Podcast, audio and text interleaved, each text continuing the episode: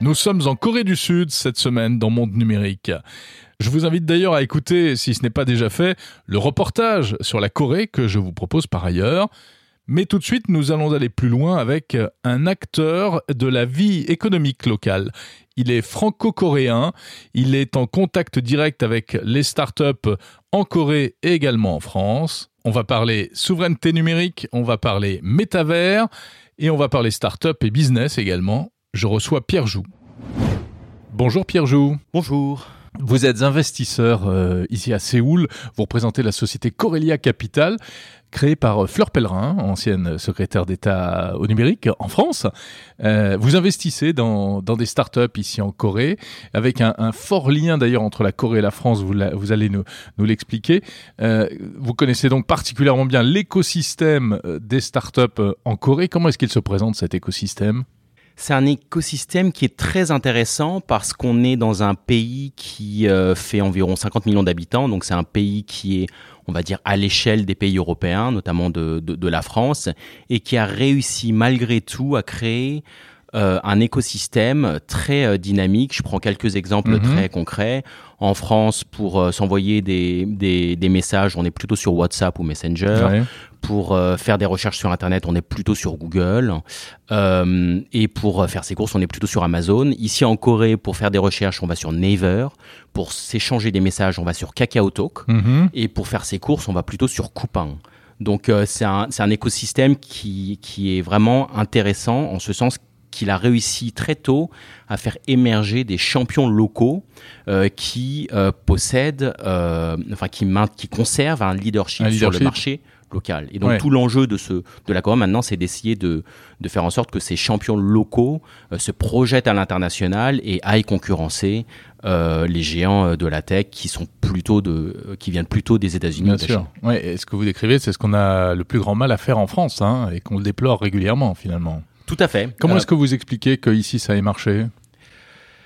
Alors il y a, y a pas une explication euh, évidente, mais on va dire, on va, on va essayer de donner plusieurs éléments d'explication. La, la, première, c'est euh, que euh, il y a eu très tôt une prise de conscience de la part des pouvoirs publics que le numérique était un facteur de croissance. Ça commence même un petit peu avant la crise financière asiatique de 1997.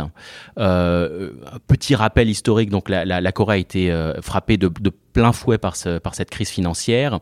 Et euh, au lendemain de cette crise, il a fallu pour la Corée se réinventer, se réinventer un chemin de croissance.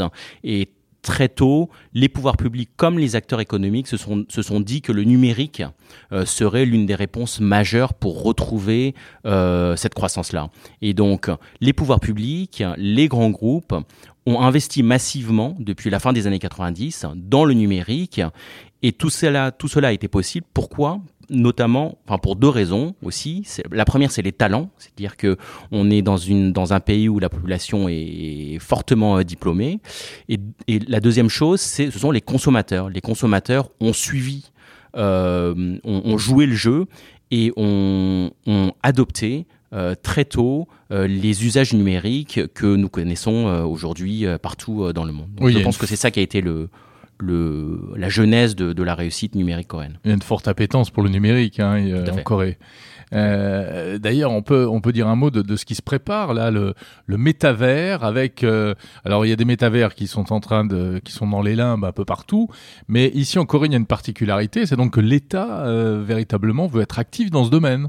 Tout à fait. L'État est toujours cherche toujours euh, à imprimer une vision euh, pour faire en sorte que les acteurs économiques euh, suivent cette vision et investissent euh, pour, in fine, euh, essayer de, de, de, de, de, marcher vers cette, cette, cette vision. Et c'est vrai que le métavers, aujourd'hui, euh, est, un, est un sujet de prédilection pour les pouvoirs publics. D'ailleurs, la municipalité de Séoul a mis en ligne ou va, va mettre en ligne son métavers qui, à mon avis, est le premier métavers mis en ligne par, par un, par une, oui, par, un, par un gouvernement, par un gouvernement. Par même, même s'il est local. Et donc, ça montre à quel point les Coréens se, se, veulent se positionner sur ce, sur, dans ce domaine-là qui qu'ils sentent être un domaine d'avenir pour pour pérenniser leur croissance économique. Mhm. Et donc les, les gouvernants, les gouvernants montrent montrent le chemin.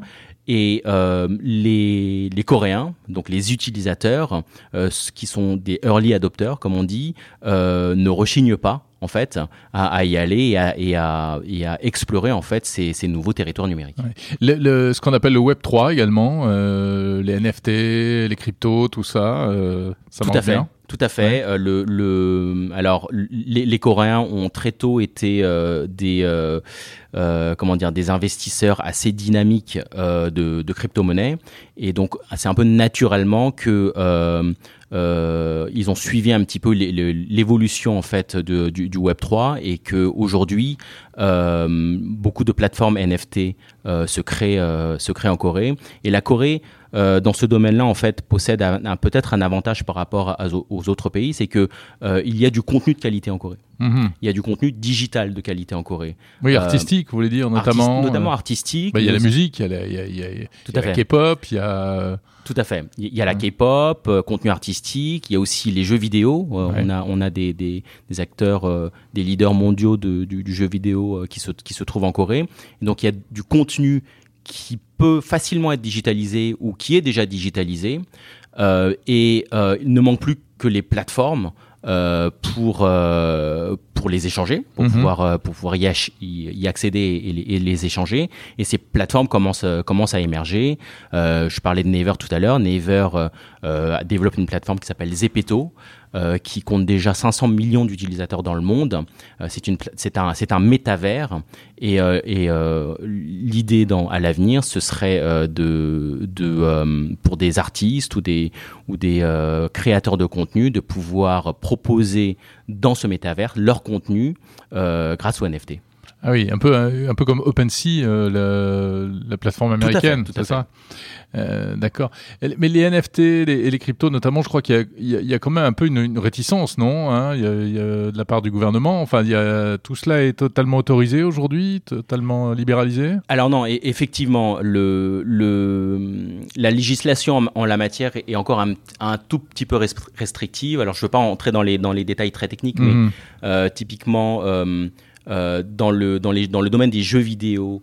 Euh, donc il y a un nouveau modèle un nouveau modèle qui émerge qui s'appelle le play to earn. Donc c'était, ce sont des, ce sont des jeux vidéo où euh, on a la possibilité euh, de gagner euh, des coins en, en, en, jouant. Ce type de jeu est pour l'instant interdit en Corée. D'accord. Euh, ce qui fait que les, les, les développeurs de jeux vidéo, même coréens, pour l'instant, euh, investissent dans ce domaine-là, mais ils investissent plutôt en prévision 2 en prévision 2 ou ouais. pour le marché ah, à l'international. l'international. D'accord. Ah oui, on ne peut pas pour l'instant commercialiser ce type de jeu ici. Tout à fait. D'accord. C'est quoi? C'est par euh, raison morale, enfin euh, protection de la jeunesse, etc. Alors pour, pour ce qui s'agit euh, des jeux vidéo, c'est alors je pense qu'il y, y, a plusieurs explications. Pour, morale, je suis pas sûr, mais en tout cas, il y a un vrai souci, à mon avis, du gouvernement d'empêcher l'addiction aux jeux vidéo. Euh, c'est un phénomène qui existe, euh, qui existe en Corée, peut-être ouais. plus qu'ailleurs dans le monde, parce que euh, les Coréens, le, enfin le marché coréen des jeux vidéo est un des marchés les plus grands au monde, et c'est vrai que les, les Coréens sont très avides de jeux vidéo, et il y a un vrai problème euh, so social ouais, euh, lié à l'addiction aux, aux, jeux vidéo. Donc je pense que c'est plutôt lié à ce type de raison. Alors vous, Pierre Joux, vous voyez passer plein de plein de jeunes entrepreneurs, plein de projets d'entreprise, enfin plus que des projets, puisque vous les prenez, je crois, à un certain stade, hein, lorsqu'elles ont déjà un peu avancé, euh, à la fois des entreprises coréennes et également françaises. Euh, quel, dans quel type d'entreprise vous avez euh, vous avez investi récemment? Alors, pour l'instant, euh, nous sommes plutôt préoccupés à investir en France et en Europe, euh, en regardant toujours ce qu'on appelle l'angle asiatique, c'est-à-dire pour une société européenne donnée, euh, notre préoccupation majeure sera euh, d'essayer de d'évaluer le potentiel de croissance que cette société euh, offre sur les marchés asiatiques. Mmh. C'est là qu'est notre valeur ajoutée, parce que notre expertise majeure réside dans le fait de pouvoir accompagner ces entreprises européennes euh, dans leur expansion en Corée ou au Japon ou dans d'autres pays euh, de, de l'Asie du Sud-Est ou, euh, ou du Nord-Est. Vous l'avez déjà fait avec des entreprises notamment comme De Vialet, très connu en France. Tout à fait, ça a été d'ailleurs notre, notre, premier investissement et donc on, a euh, accompagné De Vialet dans, ce, dans cette trajectoire asiatique et on, on, on, les accompagne toujours d'ailleurs et, et, on espère que cette cette société continuera à croître, notamment euh, en Chine, au Japon, en Corée, euh, mais aussi à Taïwan, à Singapour, mm. où, elle, où, les produits de Vialet, en fait, avec leurs composantes technologiques, mais aussi euh, le, le, le, le, concept lifestyle, en fait, qu'elle qu'elle évoque. Le design. Euh, le design, euh, le l'ADN français aussi. C'est vrai que ce qu'évoque l'Europe, et notamment la France, euh, aux yeux des consommateurs coréens, euh, c'est euh, un peu ce, voilà ce patrimoine culturel, les produits ou les services qui euh, à l'heure actuelle marchent beaucoup, marchent très bien en Corée. Ce sont avant tout le luxe. la gastronomie, la culture, et donc forcément, lorsqu'on développe, lorsqu'on est une start-up française qui développe euh, des, des, produits ou des technologies dans ces secteurs-là, bien mhm. sûr qu'il y, y, a, je pense, un avantage euh, un peu concurrentiel par rapport euh, sûrement à d'autres start-up dans d'autres pays. Mais euh, je dirais que de, de manière générale, le, le savoir-faire technologique des pays européens est quand même assez reconnu en Corée. Et, et je, je, dirais ce qui fait euh, la différence entre la réussite ou l'échec euh, de l'expansion d'une start-up euh, sur les marchés asiatiques et notamment, notamment en Corée ne dépend pas forcément du secteur dans lequel euh, il, se, il se développe, mais c'est vraiment euh, dans la manière d'y aller, dans la manière de, de, de, nouer des partenariats avec les acteurs locaux. Donc c'est plutôt dans ce, mmh. dans cette, dans ce. Mais par exemple, bon, la French Tech était pendant longtemps polarisée sur les objets connectés. on se dit que les objets connectés en Corée, avec la proximité de la Chine, etc. Enfin, la Corée attend pas forcément les Français là-dessus, quoi. C'est vrai, mais on est euh, dans une économie qui est qui pivote autour de euh, un nombre très très limité de grands euh, conglomérats. Euh, les fameux chaebols. Les, fa les, fameux chaebols. Et donc, il y a une prise de conscience croissante de la part des décideurs de ces chaebols que euh, l'innovation maintenant ne peut pas, premièrement, être 100% internalisée. Mm -hmm. donc, il faut aller chercher de l'innovation à l'extérieur, à l'extérieur du groupe, mais aussi à l'extérieur des frontières du pays. ce qui fait que euh, bien évidemment, lorsqu'on parle d'objets connectés, il y a beaucoup de, solutions qui existent en Corée ou dans les pays avoisinants. Mais il y a quand même en même temps une telle prise de conscience maintenant pour ces conglomérats que euh, les solutions innovantes euh, peuvent venir de partout. Euh, et d'ailleurs, on le voit, hein, des grands groupes comme, euh, comme Samsung ou Hyundai maintenant ont euh, créé des, au moins des centres de veille. Oui, dans d'autres pays. Voilà, des centres d'open innovation, de veille dans d'autres pays, y compris en Europe, -hmm. parce qu'elles sont maintenant conscientes que l'innovation se joue à l'échelle internationale et qu'il ne suffit pas de regarder juste euh, euh, en Corée ou dans les pays avoisinants pour pouvoir ouais. continuer à innover et pérenniser le, leur leadership dans leur dans leur dans leur secteur secteur d'activité. Donc donc je pense que vraiment je, je pense que et d'ailleurs ça se voit un petit peu dans le dans le dans notre portefeuille, ouais. euh, on a investi euh, vraiment dans des euh, dans des secteurs très très variés. On peut, on peut en citer quelques-uns. Vous avez Bien quoi on, donc de Vialet, on appelle ça en fait mmh. le secteur consumer tech. Donc, mm -hmm. euh, mais on a aussi investi euh, dans du B2B, dans des modèles SaaS. On a investi des, dans des plateformes de mobilité. On a investi dans des plateformes de e-commerce. On a investi dans une plateforme de C2C, consumer to, to consumer, donc, euh, qui est euh, qui est sur le modèle du Bon Coin, euh, qui est une plateforme qui se trouve en, en, Espagne, qui sont des modèles qui existent aussi en Corée, mais qui sont des modèles pour lesquels les tendances en fait se créent plutôt en Europe euh, qu'en Corée. Donc c'est on est on est on est face à des modèles qui se développent peut-être un peu plus rapidement en Europe euh, que euh, qu'en Corée. Donc c'est en ça que que ces, ces plateformes nous semblaient assez intéressantes parce que ça ça pouvait peut-être montrer l'évolution des tendances de consommation en Asie. Hmm. Mais là vous avez vous avez l'air de dire que le marché coréen est à portée de main en fait le marché coréen est effectivement à portée de main et si l'on si l'on compare euh, notamment euh, la Corée à ses, à ses pays asiatiques voisins, je dirais que c'est le pays qui aujourd'hui est le plus ouvert, qui est le plus prêt à accueillir des startups étrangères. bien sûr, il, y a, il reste encore les, difficultés liées aux barrières de la langue ou, ou, aux différences culturelles, mais c'est un pays qui est très conscient maintenant qu'elle a besoin d'échanges avec l'étranger pour pouvoir euh, tout simplement survivre. C'est un pays qui est quand même, euh, c'est pas le Japon. Le, Japon est un pays quand même avec un, un, marché intérieur qui est beaucoup plus euh, grand que, que la taille du, du marché coréen. Donc c'est un pays qui a éminemment conscience du fait qu'elle a besoin d'exporter ou de ou de ou de s'implanter à la De créer des liens. Et donc il y a une prise de conscience de cette nécessité de l'échange, de la dépendance, de l'interdépendance avec, euh, avec, avec l'extérieur, qui fait que, au même titre qu'elle essaye de s'exporter à l'étranger, elle s'ouvre de plus en plus aux startups euh, mhm. euh, qui viennent de, de l'étranger et notamment de l'Europe. Je reviens un instant sur quelque chose que vous, dont vous parliez au début, c'est les questions de souveraineté. Euh, alors oui, la Corée a ses propres applications. Euh, bon, moi j'ai utilisé Navermap, euh, elle est bien, mais hein, euh, c'est pas Waze, hein, malgré tout. Euh, est-ce que, est-ce que la, la, Corée se sent cette, cette souveraineté dont elle jouit aujourd'hui, technologique, euh, est-ce qu'elle est acquise ou bien euh, est-ce que demain, eh bien, les géants américains pourraient quand même mettre la main sur, sur ce marché? Est-ce qu'elle se sent menacée? Elle se sent menacée et a raison, je pense. Et c'est aussi la raison pour laquelle c'est intéressant euh, de d'essayer de, de, créer peut-être des ponts entre deux écosystèmes qui sont les écosystèmes européens et les écosystèmes euh, de la Corée ou des pays avoisinants.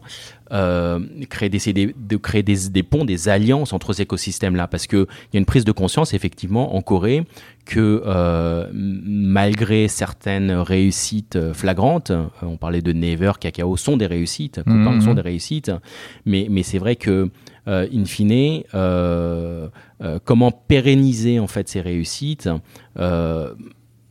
il y a une prise de conscience que ça va passer notamment par la recherche d'alliances avec, euh, avec des partenaires, encore une fois, de taille équivalente. Mhm. Et donc c'est pour ça que euh, chez Kerolian, on trouve enfin, on, pense qu'il y a un, réel intérêt et de réelles synergies possibles entre euh, des, des, pays comme, comme la Corée et l'Union européenne, parce que encore, ce, sont des, ce sont des pays à taille équivalente, avec euh, avec un réel vivier de talents de part et d'autre, encore une fois, des valeurs communes, un certain nombre de valeurs communes, même s'il y a bien sûr beaucoup de différences culturelles, il y a un certain nombre de valeurs qui, mhm, sont, qui sont mhm. communes. Et donc, tout ça fait que euh, ça permet, à, mon sens, euh, la création peut-être de nouvelles alliances qui peuvent être intéressantes dans la perspective d'une concurrence qui est mondiale et qui est au jour, enfin aujourd'hui dominée par, euh, par des pays comme les États-Unis ou la Chine. Et donc, euh, cette prise de conscience existe aussi en Corée. Et donc, c'est intéressant aussi pour nous, Européens, euh, d'être à l'écoute de ça et de, de, chercher, de rechercher des opportunités communes. Merci beaucoup, Pierre Joux. Merci. Corélia Capital, euh, tête de pont comme ça, ici en, à Séoul, en Corée. Vous êtes au cœur de, l'écosystème des startups coréennes. Merci encore. Merci à vous.